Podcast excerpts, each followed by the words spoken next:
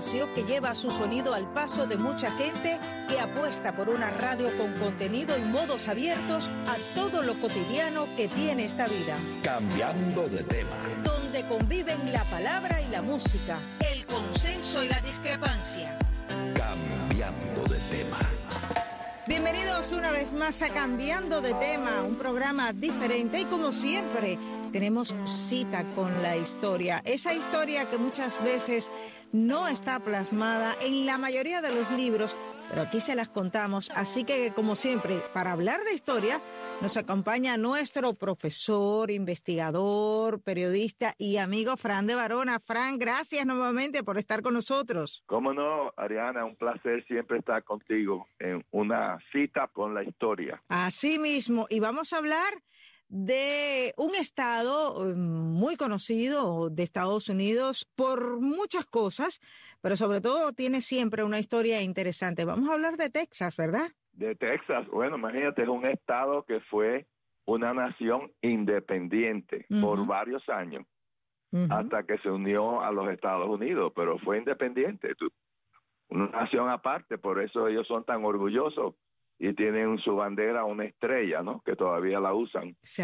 Pues sí, bueno, eh, primero que nada, acabamos de pasar el 4 de julio y espero que todos los oyentes de, este programa, pues, se dieron cuenta que nosotros los hispanos también participamos en el nacimiento de esta nación, ¿no? Hicimos muchos programas, sobre todo lo que lo que España, lo que lo y las colonias de España hicieron en, en la guerra de independencia de las 13 colonias. ¿no?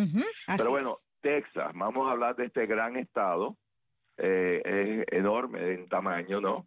Y el, el nombre Texas fue dado por los indios de Texas que se llamaban Hasinais. Cuando ellos ven los españoles por primera vez que entran a Texas, le dicen a los españoles Texas, Texas. Mm que así decimos en español nosotros, Texas, no Texas, con, con X. Y Texas en el idioma indio significa amigos oh, o aliados. O sea que los indios estaban, no, estaban queriendo ser amigos los españoles, ¿no? Cuando los ven por primera vez. Pero bueno, ya había varios españoles que habían pasado por Texas, lo habíamos, lo habíamos hablado en tu programa. Eh, es Alvar Núñez, cabeza de vaca, y los otros tres sobrevivientes de esa expedición de Pánfilo de Narváez que terminó tan mal, solamente hubieron cuatro sobrevivientes, Álvaro Núñez Cabeza de Vaca, que era el tesorero, Andrés Dorante, Alonso del Castillo Maldonado y un esclavo africano que se llamaba Esteban o Estebanico. Y es famoso en la historia porque después exploró Nuevo México, tuvo otras otras cosas que hizo posteriormente. Pero bueno, entonces esos tres, esos cuatro sobrevivientes de la expedición de Hernando de Soto tratando de regresar al virreinato de Nueva España, cuando Hernando de Soto explora 10 estados del sur de los Estados Unidos, él muere, lo entierran en el río Mississippi y los sobrevivientes de esa expedición al mando de Luis de Moscoso y sus soldados, como no sabían la geografía, no tenían mapas actuales, deciden llegar a, Nueva España o México caminando a través de Texas. Pero después de haber avanzado tantas millas, más nunca llegaban, entonces deciden regresar al río Mississippi y de ahí navegan y llegan eventualmente a México. Pero bueno, así que esos son exploradores, ¿no? Que, que pasaron por Texas, ¿no? no, es que hicieron nada, simplemente que caminaron por Texas eh, antes de que fuera conquistada por España, ¿no? También tenemos que en 1598 el que era gobernador de Nuevo México, Juan de Oñate, vino con una expedición desde México y él descubre un paso en las montañas Sierra Maestra y él y le da el nombre a ese paso el Paso del Norte y ahí crea una ciudad y la primera misión en Texas, misión católica que fue fundada en 1659. Wow. Y posteriormente en 1682 se fundan otras misiones en Corpus Christi, en una ciudad importante de sí, Texas. muy conocida, sí. Muy conocida, bastante cerca de la frontera actual de México, y Nuestra Señora de la Concepción. Eh, o, son otras misiones que se crearon ahí en Texas. También en 1684, el que era gobernador de la Luisiana francesa, La Salle, intenta conquistar Texas, ¿no? Porque ya estaba gobernando tres estados de los Estados Unidos y quiso expandir el territorio francés en lo que es América del Norte. Entonces él invade Texas, pero cuando España se entera, como eso pertenecía a España, eh, pues entonces eh, envían a un español, un militar llamado Alonso de León, con soldados, a expulsar estos franceses que habían invadido el territorio español. Mm, Sin embargo, cuando de León llega al este de Texas, donde, donde había estado La Salle, encontró el fuerte francés que habían construido en ruina. Y esa expedición de La Salle había fracasado debido al ataque de los indios, enfermedades, hambres y disputas internas entre los franceses. Y La Salle fue asesinado por sus propios soldados. Así que obviamente Francia no pudo eh, expandir su territorio a, lo que es Texas hoy en día. Exactamente. Bueno, entonces al año siguiente, este militar, Alonso de León, eh, que nació en 1639 y murió en 1681, y un sacerdote, el padre Massanet, fundan otras dos misiones en este territorio que ya era español, lo que es Texas, y que no solamente es el estado actual de Texas de hoy en día, sino también era un estado mucho más grande que el actual Texas, porque incluía parte de los estados de Colorado, de Kansas, de Nuevo México, de Oklahoma y de Wyoming. Enorme. Mucho más, Enorme. mucho más grande. Sí, señor, más, más grande de lo que es hoy. Exacto, porque comprendía otros estados de lo que es de Estados Unidos hoy. Y también tienen conflictos con los indios de Texas y España decide abandonar el este de Texas en 1693. Lo abandonan debido a las batallas con los indios. Y entonces, pero posteriormente, comerciantes franceses regresan a Texas y España entonces envía otra expedición para expulsar a los franceses al mando de un capitán que se llamó Domingo Ramón donde vinieron, además de los soldados, mujeres y niños, porque ya querían tener asentamientos y ciudades, ¿no? Claro. Y los expedicionarios se asentaron junto al río Nueces y fundaron dos misiones y un presidio. Por cierto, la palabra presidio en aquel entonces se refiere no a un presidio de presos, sino a un fuerte militar. Oye, interesante la aclaración sobre todo eso. O sea, que el presidio en aquella etapa eh, nos referíamos a, fuertes militares. Fuertes militares, pero los españoles no le llamaban fuerte, le llamaban presidio. Sí, señor. Fíjate que en San Francisco hay un gran fuerte que le llaman el presidio de San Francisco, todavía se llama así. Todavía se llama. Y sin embargo es un fuerte hoy en día militar de Estados Unidos. Bueno, entonces ellos construyen un fuerte o un presidio llamado San Francisco de los Dolores. Y más y dos años después viene un gobernador de Texas que se llamó Martín de Alarcón y él funda una ciudad que le llama Béjar y con el tiempo se llamó San Antonio, la famosa ciudad, de, bella ciudad de San Antonio de hoy en día. Así es, conocidísima. Otras de las ciudades muy conocidas de ese estado en la ciudad de San Antonio. Yo la he visitado, una ciudad muy bonita, ¿no? Eh, y por supuesto muy hispana, porque está lleno de, de mexicanos americanos hoy en día. Claro. Y bueno, con la ayuda de un sacerdote, Antonio de San Buenaventura, este gobernador Alarcón construye la misión de San Antonio de Béjar y de San Antonio de Valero, que años después es la famosa misión que se llama el Álamo donde hubo una batalla muy importante que ahora la vamos a hablar. Batalla histórica aquí en Estados Unidos, la batalla del Álamo, ¿no? Exacto, pero e, era una misión española. Mira, que se llamaba San Antonio de Valero, pero después le llamaron el Álamo. Definitivamente. El nombre original era San Antonio de Valero. Vertical, Vertical, ágil, ágil, preciso, preciso, lo más próximo a ti. Berti, cambiando de tema.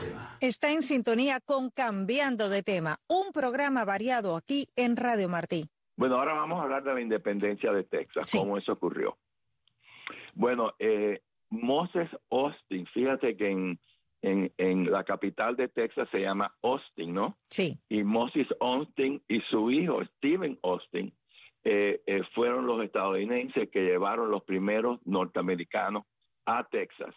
Y hoy en día eh, Austin, Texas, que es la capital, la nombraron no por este Moses Austin, que es el padre del otro, de Stephen, pero bueno, Moses Austin es el primer estadounidense a quien se le otorgó un permiso para establecer una colonia estadounidense en Texas cuando Texas era gobernada por España y era parte del virreinato de Nueva España, que era enorme porque era lo que es México hoy en día, lo que es todo Centroamérica menos Panamá, porque Panamá era una provincia de Colombia.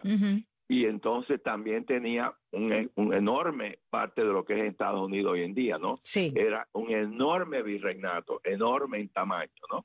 Entonces, bueno, a él le dan permiso España para que lleve 300 familias de Estados Unidos y se establezcan en el territorio de España, de Texas. Y entonces, pero bueno, cuando él empieza a hacer las preparaciones, le da pulmonía, pulmonía y se muere. Ah. Entonces, su hijo, que se llamó Stephen Austin, que nació en 1793 y murió en 1836, él es conocido como el padre de Texas, por supuesto para los americanos, ¿no? Claro, claro. El padre de Texas. Claro. Debido a que él llevó a cientos de familias de Estados Unidos a esa región. Él estaba en Arkansas cuando recibió la noticia de la concesión de tierra en Texas que le habían dado a su padre y entonces camino a San Antonio se entera eh, que México había declarado su independencia de España. O sea, cuando él llega, ya Texas ya no era española, era mexicana, Mm, porque México se había separado de España, la guerra de independencia ¿no? Sí. de México. Entonces, cuando él llega a Texas, conoce a un hispano, José Antonio Navarro, que se hace muy amigo de él, y Navarro se convirtió en un consejero de Stephen Austin, lo ayudó para que el gobernador ya de México, Antonio María de Martínez, le renovara la concesión de tierra, porque se la había dado España. Claro, ahora no tenía que dársela a México, claro, claro, entiendo. Bueno, pues este, este hispano, Navarro, es el que lo ayuda con el gobernador mexicano y, le, y para que le reconozcan la, la concesión que había dado España a su padre, ¿no? que había muerto de pulmonía. Entonces él en Nueva Orleans ah, ah, trata de, de, de- de recoger más norteamericanos porque le habían dado tierra. Claro. Le Ah. regalaron tierra. Sea, Además, eran bastantes los que iban a venir en un principio, 300 familias, imagínate, se con venían más. hijos, con hijos con y hijos y todo. eran- todos. eran tre- con- y estas 300 familias hoy en día eh, se les conoce como los the old 300 en inglés, los viejos 300, Ujú. porque fueron los primeros norteamericanos que entraron a, a lo que es hoy en día Texas, ¿no? Sí, Bueno, durante los próximos uh, cuatro años, él puede traer 900 familias más. wow. Así que ya no eran 300, ya eran No. mil, 1200 familias. Y a él le da México autoridad civil y militar. O sea, él era como, como el jefe de esa área, ¿no? Porque Texas no estaba, no estaba poblada eh, por, por mexicanos, había muy pocos mexicanos en ese momento. Y entonces eh, Stephen Austin pues crea pequeños grupos armados para proteger los colones de, de los indios, obviamente, porque no hay casi no había mexicanos en esos momentos. Claro. A medida que avanza el tiempo, ya para 1832 ya habían 11 mil colonos. Wow. Entonces 11.000. ya le da preocupación al gobierno mexicano la- el crecimiento tan grande de estadounidenses que no eran mexicanos y entonces se empiezan a preocupar que están creciendo muy rápido. Y entonces pues México se asusta al ver que hay tantos norteamericanos en un territorio poco poblado por mexicanos que deciden hacer controles de la inmigración y le graban nuevos impuestos, lo cual provocaron protestas entre los norteamericanos y Austin pues va, va a México en 1834 para tratar de resolver los problemas que están teniendo los norteamericanos con el gobierno de México. Pero imagínate, cuando llega a México lo arrestan. Ah. Porque México piensa que él está tratando de tener, eh, de, de tener una independencia de, Texas, de, México, ¿no? Y lo meten preso. Bueno, después lo sueltan en julio de 35, 1935, pero durante su ausencia los colonos estadounidenses tuvieron una serie de confrontaciones con el gobierno de México en Texas. Y la población seguía creciendo. Ya en 1835 la población anglosajona tenía 30 mil, mientras la población de mexicanos en Texas tenía solamente 5 mil. Increíble en poco tiempo. Se reproducieron mucho, venía más gente, la tierra donde ellos estaban era muy fértil, tenían ganado, tenían esclavos también, y surge otro problema porque México, de, eh, primero que nada, quería que todos los colonos estadounidenses se convirtieran a católicos, claro. eran protestantes. Sí, claro. Y no quisieron abandonar su religión. Y también México declara la independencia de los esclavos. No más esclavos en México. Y sin embargo, los estadounidenses en Texas tenían esclavos y no querían abandonar a sus esclavos. Otro conflicto más. Otro conflicto. No eran católicos, querían tener esclavos, México no quería que hubiera esclavitud en su territorio. Pues en fin, pues eh, comienza una guerra de independencia de Texas por los norteamericanos contra México. Esta guerra comienza en octubre de 1835 en una pequeña ciudad que se llama González, ¿no? Una ciudad que tiene un nombre en español. Como mi apellido. tu apellido, sí. A lo mejor era un pariente tuyo que fundó González. Oye, puede ser, nunca se sabe. Nunca se sabe, exacto. Bueno, entonces los rebeldes anglosajones pues tuvieron al principio varias victorias, ellos capturan unos fuertes mexicanos que se llamaba Anoac y otro que se llamaba Goliat y también expulsan las tropas de México de esa misión abandonada de San Antonio que ya se empieza a llamar el Álamo. Entonces ellos también crean una constitución al declarar la independencia, declaran la República de Texas el 2 de marzo de 1836. Eso es lo interesante que tiene Texas, que antes de ser parte de Estados Unidos fue una nación totalmente independiente, ¿no? crean su constitución. Sin embargo, aunque la mayoría de los mexicanos fueron leales a México, hubieron otros mexicanos que apoyaron la independencia de Texas, entre ellos Lorenzo de Zavala, Francisco Ruiz y este señor José Antonio Navarro, que había sido amigo del padre de Stephen Austin. Sí. Y ellos tres, estos tres mexicanos, firman la declaración de independencia de Texas y Lorenzo de Zavala fue electo presidente de la República de Texas. O sea que habían mexicanos también, no muchos, pero algunos, que estuvieron a favor de la independencia. De la independencia, pero claro, era entendible primero por las medidas que se tomaban por parte de México, ¿no? Sobre todo eh, la historia está llena de las rebeliones que surgen ante el incremento de los impuestos. Y aquí tenemos uno de los ejemplos, precisamente, para poder entender la historia, que quizás muchas personas no entienden eh, por qué todavía se habla de ese territorio vinculado a México, Frank. Así es. Bueno, al enterarse eh, general Santa Ana, de las derrotas de las tropas mexicanas, él crea un ejército de seis mil soldados para volver a reconquistar Texas, que ya se había declarado independiente, y, y con ese ejército de seis mil soldados, pues se dirige a, a esta provincia rebelde, ¿no? Porque era una provincia rebelde de México, que era Texas. Y en febrero de 1836, el general Santa Ana, con parte de su ejército, porque llega al principio con 1.400 soldados, el resto del ejército venía avanzando lentamente. Y entonces él ataca a los anglosajones que se refugiaron en la misión de El Álamo, ¿no? que se encuentra en San Antonio. Yo la he visitado varias veces porque he ido varias veces a Bella Ciudad. Y es, como, es, como un santuario para los tejanos, sí el Álamo. ¿no? Sí lo es, sí. Y entonces ahí habían 187 anglosajones que estaban dirigidos por un coronel que se llamaba William Barrett Travis. Se han hecho muchas películas del Álamo, varias películas, yo les he visto todas. Eh, y que también estaba Jim Boy y David Crockett, el famoso David Crockett, que era un famoso cazador, explorador, etcétera. Y esos 187 americanos, están defendiendo esa misión contra 1.400 soldados que tenían artillería inclusive. Imposible imposible era imposible era imposible en ese, en ese contra contra esa fuerza claro. En realidad todos se sacrificaron no porque sabían que los iban a matar a todos no sí. Y entonces durante 13 días esos defensores del Álamo resistieron los cañones que tenía Santa Ana pero el 6 de marzo de 1836 los soldados atacaron esa misión por los cuatro costados y los capturados y los rebeldes que no habían muerto en las batallas fueron hechos prisioneros y fusilados. Así es. Los que sobrevivieron los fusilaron todos.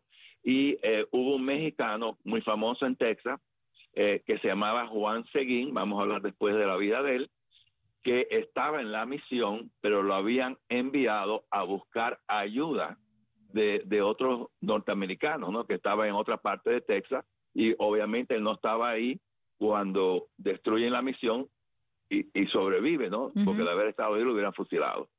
Bueno, Juan Seguín, eh, muy famoso en Texas, él nace en San Antonio en 1806 y fallece en Nuevo Laredo, Tamaulipas, México, en 1890. Mira qué curioso. Así que vivió bastantes años. Sí, señor.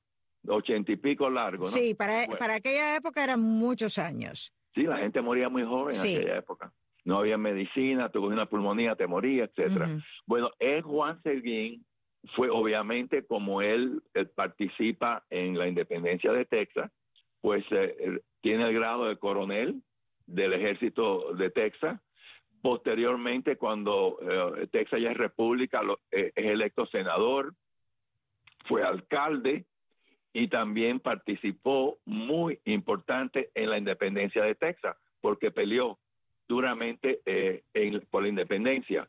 Lo nombraron jefe del ejército de San Antonio al mando de los soldados para defender la frontera occidental de Texas y en 1837 el coronel Seguín estuvo a cargo del entierro de la ceniza de los defensores de, del Álamo. Del Álamo.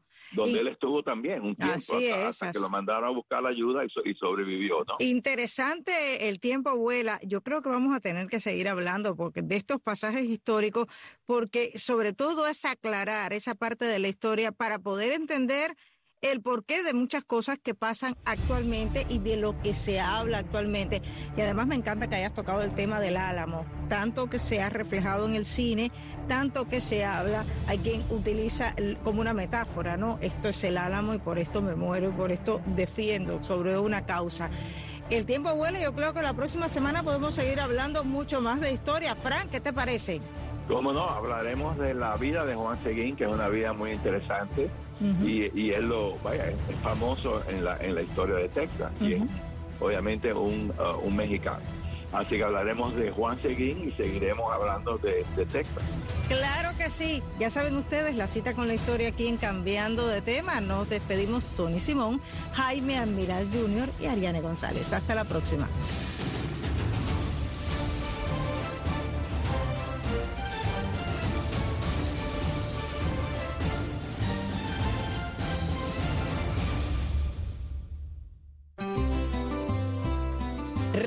Televisión Martí tiene muy en cuenta tu opinión. Haz tus comentarios o sugerencias acerca de nuestra programación. Escríbenos a nuestra dirección postal P.O. Box 521868, Miami, Florida 33152 o envíanos un correo electrónico